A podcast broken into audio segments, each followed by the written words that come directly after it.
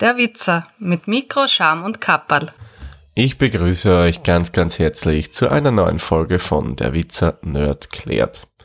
Heute geht's natürlich weiter in unserer Schadsoftware-Reihe, wobei, naja, das heutige Thema hat jetzt nicht direkt was mit Schadsoftware zu tun, aber ich sage einmal, diese Angriffstechnik passt wunderbar zur letzten Folge zur Scareware dazu, weil heute geht's darum, dass man euch mit dem, was ich erklären werde, mehr oder weniger das Geld aus dem Taschel ziehen will.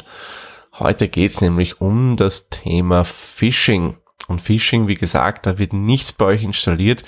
Das ist eine Betrugsvariante, wo es wirklich rein darum geht, dass man euch Geld abknöpft. Ja, Phishing, was genau ist das? Also wie gesagt, wird nichts bei euch vom Computer installiert in der Regel. Da kommt kein Trojaner, der euch irgendwas installiert zum Verschlüsseln oder zum Erschrecken, was auch immer. Ähm, das Ganze läuft über E-Mail ab, beziehungsweise in Kombination auch mit äh, manipulierten Websites oder naja, manipuliert ist vielleicht falsch gesagt, mit kopierten oder gefälschten Websites.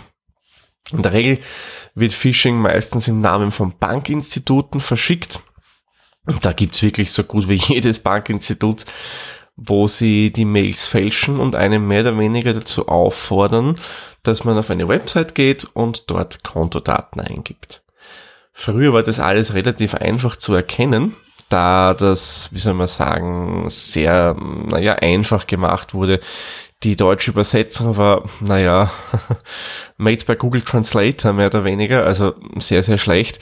Und da konnte man eigentlich gleich am ersten Blick erkennen, was das Ganze ist. Wie läuft das Ganze jetzt ab? Also ihr bekommt in der Regel eine E-Mail und da eben immer oder im Großteils von einer Bank oder auch von PayPal oder sonstigen Sachen, Firmen, die mit Geld zu tun haben. Die Mails, muss ich sagen, sind sehr aufwendig gestaltet. Ähm, es wird da darauf meistens verwiesen, dass das Konto gesperrt wurde, dass man sofort handeln muss und man möge bitte auf folgenden Link klicken und dort dann seine Kontodaten eingeben. Und da sollte man dann auf alle Fälle schon stutzig werden, weil die dann auch hinschreiben, man soll das auf alle Fälle mit TAN eingeben. Also es gibt keine Bank, es gibt kein Geldinstitut, wo ihr euch, also wo ihr Daten zur Kontrolle eingeben müsst und da vor allem auch einen Tarn angibt. Aber warum wollen die das? Die haben dann die Zugangsdaten zum Konto und können auch gleichzeitig eine Überweisung machen. Ja, und dann schaut man nicht so schnell und da ist das Konto auch schon leer geräumt. Also das ist mehr oder weniger das ganze Geheimnis hinter Phishing. Die schicken euch gefälschte Mails und verlangen von euch Daten einzugeben. Ja, und wie kann man sich davor schützen? Natürlich hilft einem da ein Antivirus absolut nicht weiter, weil der kann, ja, da nicht wirklich viel tun. Äh, einige E-Mail-Anbieter, die setzen dann solche E-Mails äh, auf eine Blacklist.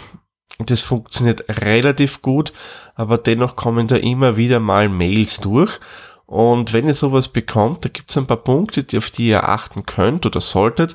Und wenn ihr das macht, dann seid ihr eigentlich vor Phishing mehr oder weniger sicher.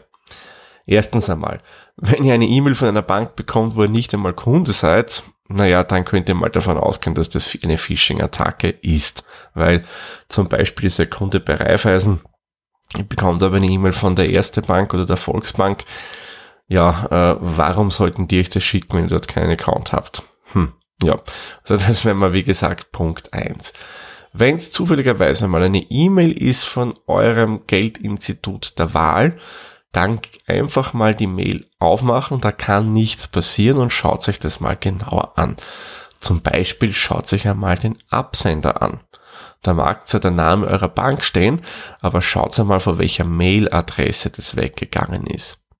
Es heißt nämlich nicht, dass das auch wirklich von dort kommt, weil ich kann eigentlich relativ easy ähm, die Mail-Absender fälschen. Also das geht wirklich ganz, ganz einfach.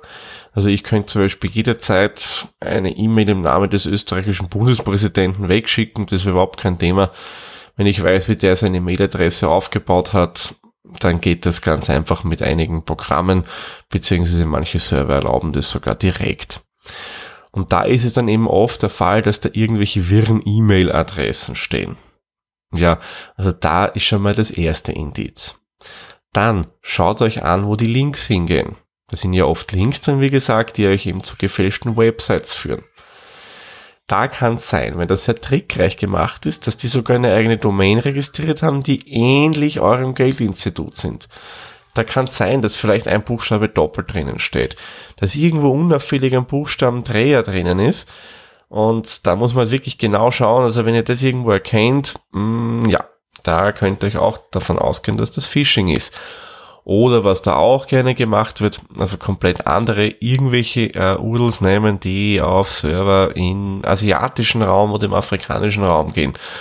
Da steht zwar im Text dort, dass ihr euch auf Raiffeisen Online, erste Balkonen, wie auch immer einloggen sollt, aber wenn ihr euch den Link anschaut, dann geht es irgendwo ganz, ganz anders hin. Und warum sollte eure Hausbank eben dort auf einmal eine Website hosten? Also das, ja, ist auch ein, ja, ein Beweis mehr oder weniger schon, dass es sich hierbei um Phishing handelt. Natürlich nach wie vor auch die Sprache der E-Mail. Wie ist der deutsche Text verfasst etc. Wenn euch der ein bisschen komisch vorkommt, dass da irgendwie etwas, naja, nicht so schön deutsch formuliert wurde, dass da grammatikalische Fehler drinnen sind und so weiter, dann kann man auch davon ausgehen, dass es sich dabei um Phishing handelt, weil ich sage, wenn deutsch sprechende Geldinstitute E-Mails verschicken, dann ist es in der Regel schon mit einem, naja, guten Deutsch geschrieben, weil die haben dort Leute, die einfach wissen, was man schreibt.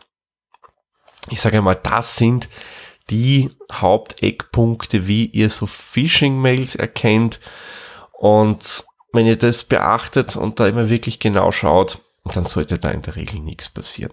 Und wie gesagt, wenn ihr in einer E-Mail aufgefordert werdet, irgendwo Login-Daten plus irgendwelche TANs oder sonstiges, das zu Überweisungen benötigt wird, einzugeben, Finger davon lassen, sowas ja nicht eingeben. Ihr könnt eines machen, wenn das relativ jung ist, könnt ihr das an eure Betreuerin, euren Betreuer in eurer Bank weiterleiten, damit die auch darüber Bescheid wissen. Die können dann auch entsprechend ihre Kunden warnen. Aber in der Regel reicht's auch, wenn ihr das Ganze löscht. Also wie gesagt, ja, nie irgendwo Login-Daten von eurer Bank eingeben. Es muss übrigens nicht auch Bank sein, es können auch Firmen sein wie im Namen von Amazon, dass das geschickt wird. Die räumen dann natürlich euer Amazon-Konto leer bzw. bestellen auf eurem Namen, natürlich auf andere Adresse, klar.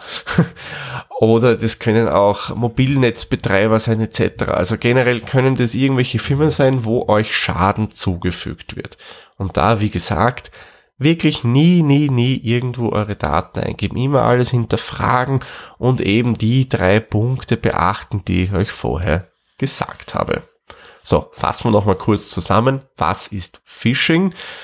Phishing ist eine Angriffsmethode, die in der Regel über E-Mail erfolgt. Man schickt euch gefälschte Mails, indem man euch auffordert, irgendwo Kontodaten oder sonstige Login-Daten einzugeben, das auf gefälschten Websites. Das, wie gesagt, niemals machen. Ich kann es nicht oft genug betonen, denn ja, wenn man so schaut, es passiert immer wieder und darum sage ich es lieber öfter, als dass das eben nochmal passiert. Aber ich denke, alle Hörerinnen und Hörer von Nerdklärt wissen jetzt, um was es geht und euch wird das sicherlich nicht passieren, dass ihr da mal irrtümlich wo was eingibt, dass da mit euren Daten Schindluder betrieben wird. Ja, da würde ich sagen, machen wir den Sack für diese Folge zu. Und ich kann auch wieder einen kurzen Teaser für die nächste Nerdklärt geben. Da wird es dann um Verschlüsselung gehen und dass man euch auf diese Art und Weise erpressen möchte und das Geld aus der Tasche ziehen. Um was es da genau geht, das erkläre ich euch dann in der nächsten Folge.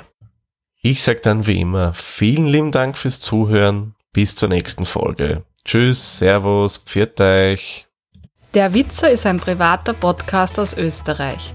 Nähere Informationen zur aktuellen Folge sowie die Möglichkeiten für Feedback und Unterstützung findet ihr auf der-witzer.at.